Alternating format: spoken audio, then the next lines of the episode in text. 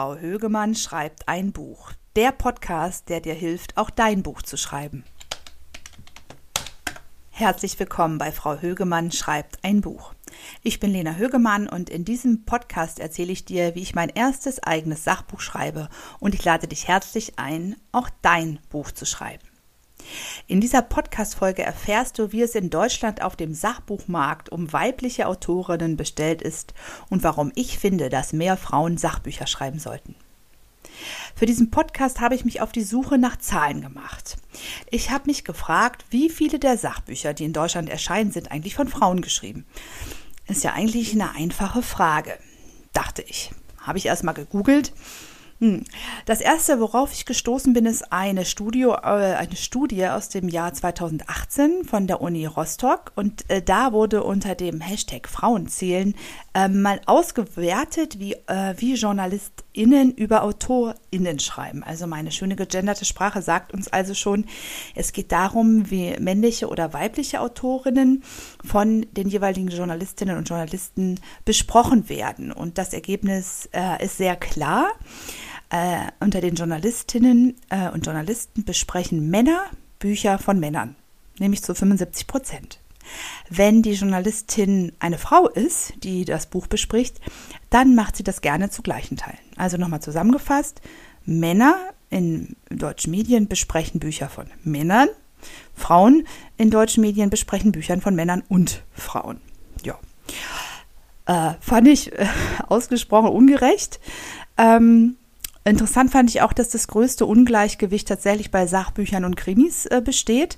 Bei Sachbüchern ist das äh, so, dass äh, nur jedes fünfte Sachbuch, das ein männlicher Journalist rezensiert, äh, von einer Frau geschrieben ist. Die Studienergebnisse verlinke ich dir in den Show Notes, falls sich das, äh, falls sich das interessiert und du das dir noch genauer anschauen möchtest. Ich fand das schon mal eine sehr interessante erste Erkenntnis. Das sagt uns jetzt aber nur, wie die Medienberichterstattung über Bücher ist. Sie sagt uns natürlich noch nicht diese, die tatsächliche Situation der Erscheinungen in den Verlagen. Und auf den Webseiten verschiedener Verlage habe ich geguckt, da habe ich überhaupt keine Information darüber gefunden, wie viele ihrer Sachbücher jetzt von Frauen oder Männern geschrieben werden. Deshalb habe ich die gefragt, die es wissen müssen. Ich habe die Pressestellen der äh, von zehn großen Verlagen angefragt. Also ich habe ihnen einfach eine Mail geschrieben und gefragt, wie viele ihrer Sachbücher von Frauen geschrieben sind. Und diese Reaktion, die fand ich auch sehr interessant. Also mehrere große deutsche Verlage haben mir tatsächlich geantwortet, ich soll doch selbst auf der Website nachzählen, denn diese Zahlen würden sie nicht erfassen. Äh, es war der Sokam Verlag, der mir tatsächlich schrieb, und jetzt zitiere ich, bei uns gibt es nur ein publikationsentscheidendes Kriterium, die Qualität des Textes. Geschlecht, alte Hautfarbe und so weiter sind für unsere Entscheidungsprozesse nicht ausschlaggebend. Zitat Ende. Aha. Also habe ich mir jetzt gedacht, da zählst du wirklich mal nach und das habe ich gemacht auf der Website und siehe da, ein Drittel der Sachbücher sind von Frauen geschrieben, zwei Drittel von Männern. Ja, wie passt das zusammen, ne?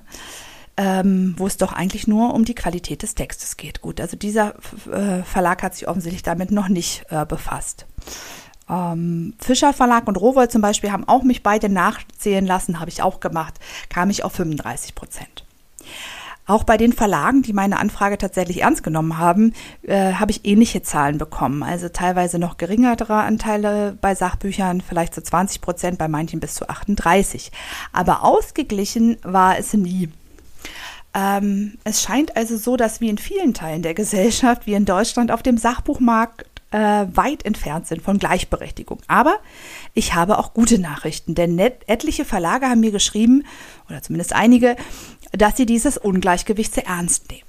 Äh, tatsächlich hat mir zum Beispiel der Hansa Verlag geschrieben, in der Tat ist das auch ein Thema, also das ist jetzt ein Zitat, ne? in der Tat ist es auch ein Thema, ähm, welches wir im Verlag viel diskutieren. Wieso schreiben scheinbar Autorinnen seltener Sachbücher? Wie können Autorinnen für das Sachbuchsegment gewonnen werden und so ein ausgewogeneres Verhältnis zwischen Sachbuchautorinnen und Autoren hergestellt werden? Interessant war auch die Antwort vom Beck Verlag. Die haben mir gleich eine Stellungnahme des Verlegers Dr. Jonathan Beck geschickt. Übrigens gibt es da auch bei den Sachbüchern nur einen Anteil von 20 bis 25 Prozent Frauen. Tendenz leicht steigend, haben sie geschrieben. Und sie wissen auch von anderen Verlagen, dass es sehr schwer ist, Autorinnen fürs Programm zu finden. Und zwar haben die mir gegenüber das so begründet, dass sie einfach mehr Angebote von männlichen Autoren bekommen. Hier ist noch ein spannendes äh, Zitat von äh, dem Verleger äh, Dr. Jonathan Beck.